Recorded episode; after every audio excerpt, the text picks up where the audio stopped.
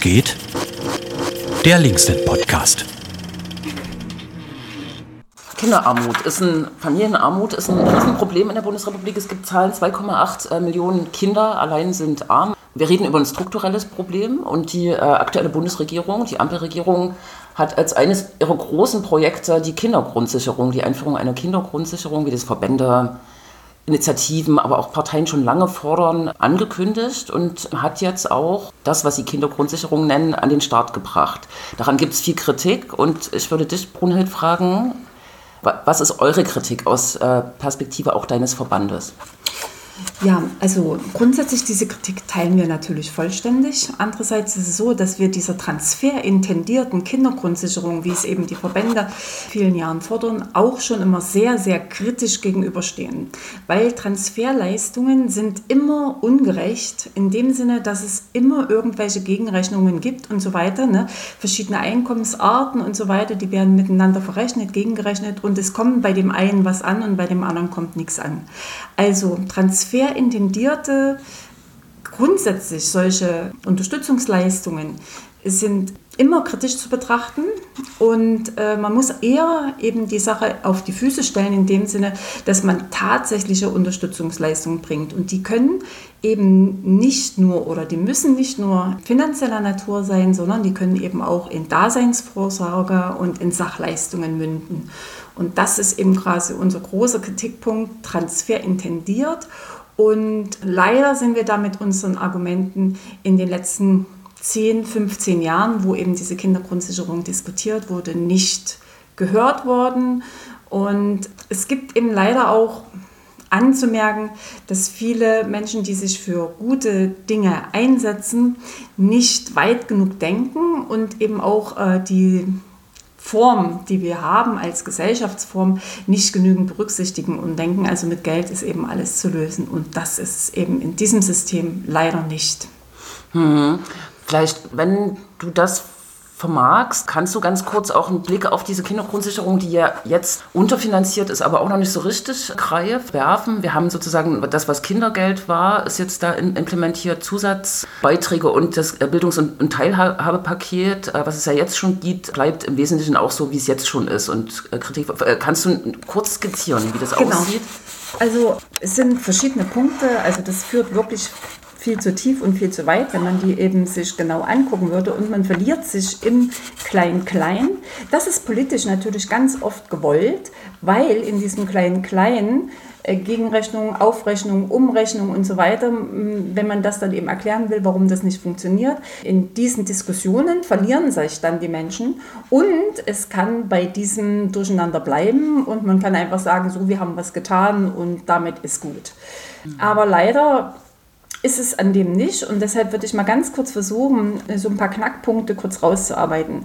Also dieses Kindergeld, was ja eben also eine steuerliche Rückerstattung für Aufwendungen von Kindern ist, was eigentlich an die Elternhäuser gebunden ist, also an jedes einzelne Elternteil in dem Sinne, das waren 250 Euro für die, die kleine bis mittlere Einkommen haben und für große äh, Einkommen äh, gibt es die Kinder Freibeträge, die natürlich bei weitem viel mehr Geld in diesen reichen Haushalt fließen lassen als in die mittleren Einkommen und die unteren Einkommen. So, das ist das eine, was jetzt schon ungerecht war und vor allen Dingen eben, weil es auch wieder sozusagen so eine Transferleistung ist, wer die bei den äh, Menschen, die ALG 2 empfangen bzw. Bürgergeld erhalten, grundsätzlich wieder gegengerechnet. Ne? Das heißt also, wir haben die eine Kategorie, die von dem Kindergeld überhaupt gar nichts haben. Wir haben die mittleren Einkommen, die diese äh, 250 50 Euro bekommen und wir haben diese hohen Einkommen, diese Kinderfreibeträge erhalten und die dann quasi, also man kann manchmal sagen, also es kommt immer darauf an, wie viel Einkommen ist, also bis ein Drittel oder bis äh, die Hälfte beziehungsweise fast das Doppelte an Kindergeld erhalten als die mittleren Einkommen. So, das ist, äh, das wird jetzt aufgehoben. Jetzt bekommen grundweg alle Familien unabhängig ob sie reich oder arm sind, diese 250 Euro. Jetzt gibt es aber die Knackpunkte, dass also die reichen Familien die Kinderfreibeträge zusätzlich noch erhalten. Also alle Einkommen über 50, 60.000 Euro liegend, die bekommen quasi die Kinderfreibeträge noch extra obendrauf zu den 250 Euro. Das heißt also, es ist eine derartige Besserstellung von reichen Familien gegenüber allen anderen Familien oder sagen wir vor allen Dingen derer Kinder. Ne? Also die haben dann also bis zu 3000 Euro äh, steuerfreies Geld für Kinder und, und das, kann, das kann so einfach nicht sein. Das ist also ein ganz, ganz großer Knackpunkt bei der jetzigen äh, aufgelegten Kindergrundsicherung oder so, wie sie zumindest äh, gedacht ist und wie sie beschlossen werden soll. Der zweite Knackpunkt ist, dass äh, wenn wir die Familienformen anschauen, da geht es, also das ist sowieso grundsätzlich ein Problem, was wir in Deutschland haben, dass also nicht familienformgerecht Familien Politik oder finanzielle Politik betrieben wird, sondern einfach pauschal wird irgendwie so gedacht und das Normativ Zwei-Eltern-Familie ist eigentlich immer Grundlage und wie das dann bei anderen Familienformen ankommt, ob das Patchwork-Familien sind, Regenbogenfamilien oder eben alleinerziehende Familien, das ist also in den politischen Entscheidungsträgerinnen völlig egal. Da sieht man aber dann, dass es, wie gesagt, eben viele dieser finanziellen familienpolitischen Leistungen an diesen Familien, an den alleinerziehenden Familien vorbeigehen. Und hier ist eben dann zu sagen, die Schnittstellen Wohngeld, Unterhaltsvorschuss, Unterhalt, die werden überhaupt nicht mitgedacht in dem Sinne. Es wird dann immer Gegenrechnungen geben, weil dieser Grundfreibetrag, also die, äh, dieser Grundbetrag der Kindergrundsicherung, diese 250 Euro, die sollen auch schon aufgeteilt werden in die äh, jeweiligen Elternhäuser, wenn sich die Eltern getrennt haben. Und was den Zusatzbetrag angeht, der soll taggenau aufgerechnet werden. Das heißt, also das wird ein riesengroßer Aufwand. Wenn jetzt eben das Kind fünf Tage bei dem einen Elternteil und eben die anderen 25 Tage bei dem anderen Elternteil ist oder umgekehrt oder eben es werden dann plötzlich acht Tage draus oder es werden 15 Tage draus oder es wird gar kein Tag draus, weil eben Kind krank, Elternteil krank, etc. etc. Dass bei diesen Berechnungen ähm, es dazu kommen wird, erst abgesehen, keiner weiß, wer die Berechnungen durchführen soll, vor allem wenn die rückwirkend geändert werden müssen. Und äh, das ist ein riesengroßer Aufwand für die Familie. Und das heißt ja auch immer, dass eben weniger Geld in der einen, äh, in der einen Familie als in der anderen Familie landet. Das heißt also, dieses Kind hat nie irgendwie wirklich eine Sicherheit, eine finanzielle. Oder dieser Elternteil hat nie eine genaue äh, Sicherheit. Dann als nächstes kommt noch dazu, dass also wenn die Gegenrechnungen passieren mit Unterhalt und Unterhaltsvorschuss und so weiter, dass es eben sogar dazu kommen kann, dass die dass der eine Elternteil noch weniger hat, als er vorher gehabt hätte. Und äh, wie gesagt, dies, es gibt dazu Rechenbeispiele, wo das eben klar dargestellt wird. Und da sagt man ganz klar, also so kann es im Grunde genommen auch nicht sein. Und jetzt, äh, wie du auch noch gesagt hast, Bildung und Teilhabe, was eben dann alles aus einer Hand äh, kommen soll. Aber da ist es dann wieder so, dass trotzdem diese Bildungs- und Teilhabeleistungen zum Teil extra beantragt werden müssen. Das heißt also, dieser Aufwand, dieser bürokratische Aufwand verbleibt. Es kommt sogar noch eben dieser bürokratische Aufwand bei den ganzen Rechnungen, Gegenrechnungen, Teilungen und so weiter dazu. Abgesehen davon, dass diese Transferleistungen, wie wir es jetzt gerade ja an dem ganzen Konglomerat gesehen haben, sehr unterschiedlich in unterschiedlichsten Höhen in diesen Elternhäusern ankommt. Also das mhm. kann für Kinder grundsätzlich gar niemals eine Chancengerechtigkeit geben. Und deshalb haben wir von Anfang an gesagt, transferintendierte Kindergrundsicherung ist nicht unser Ziel. Hm. Guter Punkt. Dann positiv geblickt, bist ja bei SCHIA, einem alleinerziehenden Verband, äh, jetzt sehr pauschal gesagt, aktiv. Genau, ihr habt in dem Kontext oder im Kontext eures Bundesverbandes ein eigenes Modell für eine Kindergrundsicherung entwickelt. Ist das richtig? Genau. Und, und wie sieht es aus? Vielleicht kann man das äh, Transfer äh, unabhängig, klar hast du genau. gesagt, aber genau. Genau, also wir versuchen immer erstens aus dem Kinderblick, grundsätzlich unabhängig mhm. auch der Familienform, Konzepte zu entwickeln, die also für alle Kinder und Jugendlichen also positiv sind. Ne? Natürlich gucken wir uns eben auch die soziokulturellen oder Familienformen Formen an, also da die Elternhäuser, wo die Kinder herkommen. Und damit eben diese Kinder von ihren Elternhäusern frei gestellt werden, sozusagen unabhängig eben gemacht werden, sind eben dann ganz bestimmte Konzepte notwendig. Und das heißt also, dass ich eben die Kinder nicht abhängig machen darf von den finanziellen Möglichkeiten ihrer Elternteile. Und das geht ganz, ganz einfach. Und so versuchen wir alle unsere Konzepte zu stricken, dass wir die Kinder quasi unterstützen und gucken, was brauchen Kinder tatsächlich. Und wir sagen, eine sozioökonomische Kindergrundsicherung, das ist eigentlich die einzige Lösung. Das heißt, dass einerseits die Daseinsvorsorge für Kinder und Jugendliche und alles, was Kinder und Jugendliche für ein gesundes und ähm, qualitativ wertvolles, hochwertiges Aufwachsen, Leben brauchen, das muss kostenfrei gestellt werden. Dann haben Kinder überhaupt erstmal eine Chance, also wirklich gerecht an allen Dingen, die eine Gesellschaft für ihre Kinder bereithält, teilhaben zu können. Dass es dann extra eine Transferleistung in die Familien geben kann, da haben wir jetzt nichts dagegen. Na, aber die muss natürlich eben dann auch so gestrickt werden, dass man eben nicht sagt, also reiche Elternhäuser, dass die eben noch mit steuerlichen Freibeträgen und nochmal steuerlichen Freibeträgen und nochmal irgendwelchen Grundsicherungsfreibeträgen also äh, da entlastet werden, sondern da muss man natürlich dann wirklich gucken, welche Familien brauchen denn da tatsächlich finanzielle Unterstützung. So, und da würde ich jetzt noch ganz kurz zu dieser sozioökonomischen Kindergrundsicherung sagen, beziehungsweise zu dem Teil, der nicht transferintendiert ist. Daseinsvorsorge und alles, was man braucht zum Aufwachsen. Und da sagen wir ganz klar, alles, was mit Bildung zu tun hat, mit Kunst und Kultur, also kulturelle Bildung, also alles, der gesamte Teil mit Bildung, da gehört natürlich Sport genauso dazu wie die Musikschule. Solche Dinge müssen für alle Kinder freigestellt werden und zwar völlig unabhängig der Elternhäuser.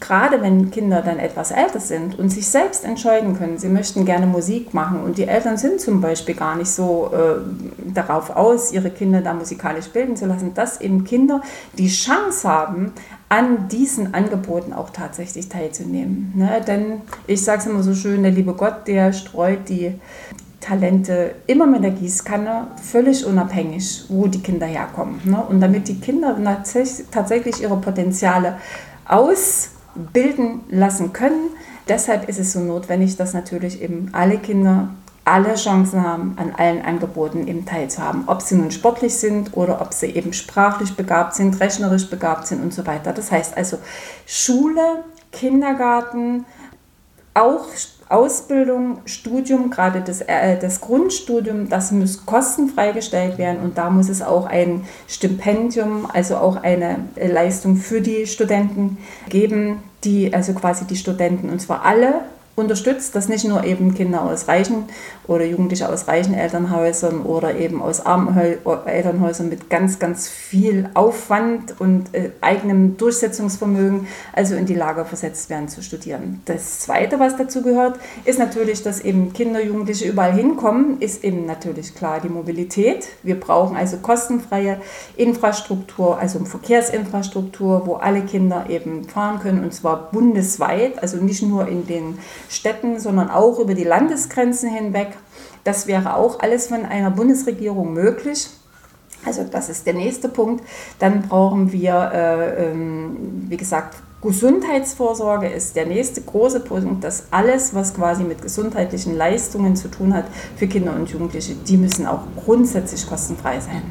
Und auch die Begleitung, wenn Eltern eben zum Beispiel Kinder in medizinischen Bereichen begleiten müssen und so weiter, ne, dass das eben auch kostenfrei gestellt ist, damit die Eltern auch in die Lage versetzt sind, also ihre Kinder in diesen Situationen wirklich adäquat betreuen und begleiten zu können.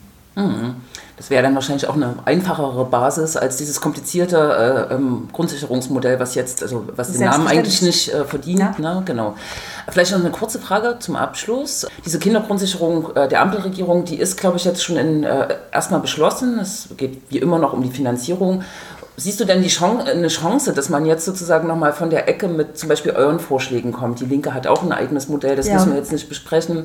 Ähm, oder ist das jetzt erstmal zementiert in der Form? Äh, siehst du sozusagen eine Mobilisierungskraft in der Gesellschaft, die sagt, nee, wir wollen das anders. Ne? Wir wollen zum Beispiel Daseinsvorsorge komplett kostenfrei für, für Kinder. Erst dann sind Aufwachsensbedingungen gegeben. Mhm. Siehst du gerade diese Bewegung? Genau. Das ist schwierig. Also ich würde noch gerne ganz kurz noch sagen, also äh, neben dem, dass es natürlich viel einfacher wäre ne? und die Gesellschaft eben auch sagen könnte, was Wo dürfen und wo sollen unsere Kinder und Jugendlichen denn also partizipieren können? Was ist denn wichtig für die? Ne? Medienkompetenz und so weiter. Ne? Also das können wir dann, haben wir als Gesellschaft nämlich dann auch alles in der Hand. Ne? Wofür bekommen denn die Kinder äh, dieses Geld? Was wird denen wirklich alles zur Verfügung gestellt? Das wäre das eine. Das andere ist, dass es, wie gesagt, die ganzen Berechnungen und hin und her nicht gibt. Und vor allen Dingen würden die Länder, die Kommunen und auch der Bund wahnsinnig viel Geld sparen, was direkt in die Infrastrukturleistung gehen könnte. Ne? Das nochmal, das ist das eine. Und das andere, was du jetzt eben fragst, mit dieser großen Kraft, die sie da äh, vielleicht bündelt oder sowas, ich hatte es ja eingangs gesagt, was ich eben wirklich sehr traurig fand, ist, dass eben die Wohlfahrtsverbände oder eben die Guten, sage ich jetzt mal, die also positive Dinge für unsere Kinder und Jugendliche oder für die Familien insgesamt wollen, ne, dass also die ja auch so blauäugig sind und waren, ne, eben zu denken, dass so eine transferinditierte Kindergrundsicherung tatsächlich zu was Guten führen kann. Und es war von Anfang an klar, dass es genauso kommen wird, wie es jetzt eben die Bundesregierung quasi äh, auf dem Schirm hat oder eben jetzt schon verfestigt quasi in die, die Runde stellt. Ich sehe da keine Kraft. Ich weiß zwar, dass die Wohlfahrtsverbände und alle, die in dem auch in dem Aktion Kindergrundsicherung mit drin sind, in diesem Aktionsbündnis, dass die schwer enttäuscht sind und jetzt davor stehen und ja auch andere Dinge noch fordern, aber sie können sich nicht zu dieser sozioökonomischen Kindergrundsicherung, die wir fordern, durchringen. Mhm. Also sie bleiben weiter in dem kleinen Kleinen, naja, und da kann man rumdiskutieren, wie man will, und dann diskutiert man halt noch zwei oder drei Jahre, ne? und am Schluss kommt es genauso, wie es jetzt ist. Ne? Das ist also sehr schade, dass dieses radikale, und das ist nicht mal radikal, sondern es ist nur einfach ein Simplifizieren, in dem Sinne, dass wir die Dinge vereinfachen mhm. und dass sie sich einfach auf diese einfachen Dinge nicht einlassen. Also dass einfache Gedankengänge, einfache Empfehlungen, einfache Forderungen eben nie gestellt werden, sondern man macht es immer so kompliziert wie nur möglich. Und das ist jetzt die letzten 20 oder 30 Jahren, sage ich mal, in der Politik so gegangen. Und das ist natürlich eben sehr tragisch, weil mit dieser Verkomplizierung der Dinge wird es für alle Menschen kompliziert. Wir kriegen immer größere Abläufe, wir kriegen immer größere Bürokratisierungsaufwände, es wird immer alles aufgeblasen und am Schluss bei den Zielgruppen oder überhaupt, was wir als Gesellschaft als Ziel haben, wird nichts verbessert, kommt nichts an. Das, das, das ist eben sehr tragisch. Und ich sehe da quasi also die Kraft nicht, weil diese Gedankengänge so nicht da sind. Ne? Und wir tun das trotzdem in jede, in jede Runde äh, reinwerfen und sagen ganz klar, wir brauchen die Kindergrundsicherung 1 für Einelternfamilien, wo eben Umgangsmehrbedarfe natürlich eben noch mit äh, berücksichtigt, werden, berücksichtigt werden, ist ja logisch, wenn ein Kind mal da, mal da lebt. Und eben, wie gesagt, da gibt es einfach ein paar mehr Aufwendungen und die müssen einfach mit berücksichtigt werden. Und wir brauchen die Kindergrundsicherung 2 für zwei Elternfamilien und vor allem wir brauchen diese kostenfreie Infrastrukturleistung für alle Kinder und Jugendlichen, völlig unabhängig ihrer Elternhäuser. Und das heißt natürlich, dass wir grundsätzlich in unserer Gesellschaft eine riesengroße Steuerreform brauchen. Mhm. Ne? Und äh, das wissen alle. Es macht bloß keiner mit. Ne? Und es wissen mhm. wirklich alle, dass wir so da einfach nicht mehr weitermachen können. Und wir hoffen, dass jetzt, wir sind ja doch alle ziemlich schon am Ende, dass wenn man am Grund der Talsohle ist, dass man sich doch da mal überlegen muss, wie kommen wir da aus diesem Tal wieder raus?